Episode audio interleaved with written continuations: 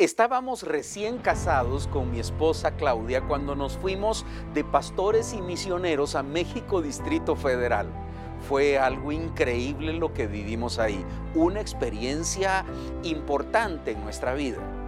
Pero en algunos momentos de nuestro ministerio en México, las cosas no fueron fáciles.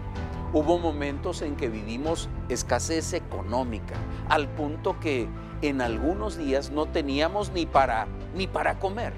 Recuerdo un día en la cena, ya de noche, que teníamos tan poquito para comer Claudia, mi nena pequeña y yo. Muy poco. Tocaron a la puerta ese día. Un gran amigo nuestro venía desde Guatemala a México para hacer unos negocios y unas vueltas. Nos pidió poder, poderse quedar esa noche ahí con nosotros y comer con nosotros. Nosotros pues como amigos de él le dejamos entrar. Le dije a Claudia, haz lo que puedas en la cocina. Hizo lo que pudo, un milagro con lo poco que tenía. Y comimos ese día. No le contamos nada sobre nuestra situación que vivíamos. Se fue a dormir, nosotros igual, yo un poco preocupado, no conciliaba el sueño, pensando cómo, cómo iba a salir de esas situaciones económicas y de tener comida en la mesa. Nos levantamos temprano, fui a saludar a mi amigo, ya se había ido, dejó una notita contándonos que se tenía que ir temprano a hacer sus mandados y se despedía de una vez. Recuerdo que con Claudia seguimos el día.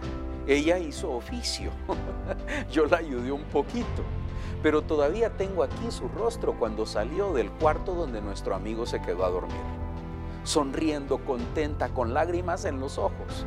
Me decía, el Señor proveyó, el Señor proveyó, el Señor proveyó, decía mi esposa. Yo emocionado, pero no sabía lo que ocurría, le pregunté qué pasaba. Ella me enseñó un sobre. Nuestro amigo debajo de la almohada había dejado un sobre y ahí adentro una nota que decía, esto es para que puedan comer y vivir lo que les resta del mes.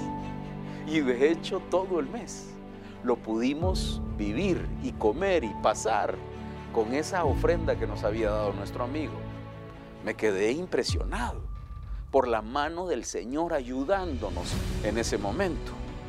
Recuerdo que esa noche de ese día donde vimos la provisión del Señor, abrí mi Biblia y, y releí aquel pasaje en Génesis capítulo 22, donde en el versículo 7 Abraham con su hijo están en el monte de Dios para adorarlo. Llevan la leña, el fuego, pero no llevan el, eh, animal para el sacrificio. Isaac le pregunta a su papá, no tenemos eso, nos hace falta el, el animal para el sacrificio. Así es que Abraham le responde, aquella frase tan impresionante del libro de Génesis, tan histórica, donde Abraham dice, el Señor proveerá, el Señor proveerá, el Señor proveerá. Yo me quedé más que impresionado de lo que había vivido y de lo que estaba leyendo. Despacio leí acerca de de Abraham y de cómo lo decía y cómo vivía su momento en el que necesitaba la provisión del Señor y me, y me impresionó siempre la calma, la paz con la que respondió, con la que vivió su momento, ese momento en el cual dijo, el Señor proveerá. Él tenía la paz de Dios en su corazón. Él sabía que el Señor no lo iba a desamparar. Así es que él dijo, el Señor proveerá y todavía no habían visto la respuesta del Señor, pero él tenía una calma y una paz. Aprendí, me lo metí en el corazón para mis próximos momentos. Esa lectura de la Biblia me impresionó la calma y la paz de Abraham. También me impresionó el impulso de Abraham. Abraham no dejó de hacer las cosas que tenía que hacer. Se levantó temprano, dice la escritura ese día, caminó hasta, hasta el monte, subió con su hijo y, y cargó lo que pudo y llegó hasta el monte. Él estaba viviendo la vida como siempre no se le notó preocupado, no estaba ansioso, como algunas veces a nosotros nos pasa cuando algo nos falta, algo importante, no tenemos para pagar o para comer o para vivir. Abraham eso, eso no le cargó, no le preocupó. Él sabía en quién había confiado. El Señor proveerá, el Señor proveerá, el Señor proveerá. También en la lectura en aquel tiempo y cada vez que lo leo siempre me impresiona la valentía de Abraham.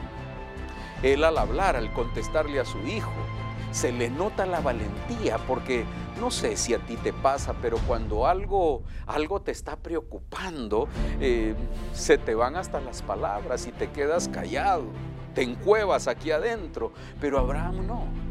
Abraham confiaba en el Señor y por eso es que con valentía vivió la vida, respondió con valentía, con firmeza, a cabalidad, todo lo que necesitaba para, para enfrentar su momento. Obedeció de principio a fin, confió en el Señor. Yo te animo a que confíes en el Señor, confíe en el Señor.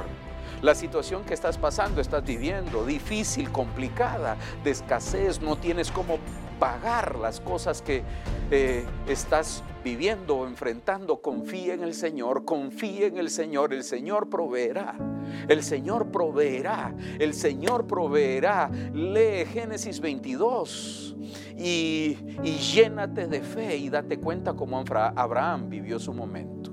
Quiero orar por ti. Padre, en el nombre de Jesús, pido que los que están ahora viendo y escuchando esta palabra, y que están pasando por un momento difícil, tú les proveas en el nombre de Jesús. Provéeles, bendito Dios, ayúdales. Alarga tu mano y, y sálvales en el momento en que están viviendo. Provee desayuno, almuerzo y cena. Gracias, Padre, en el nombre de Jesús. Amén y amén. Que el Señor te bendiga.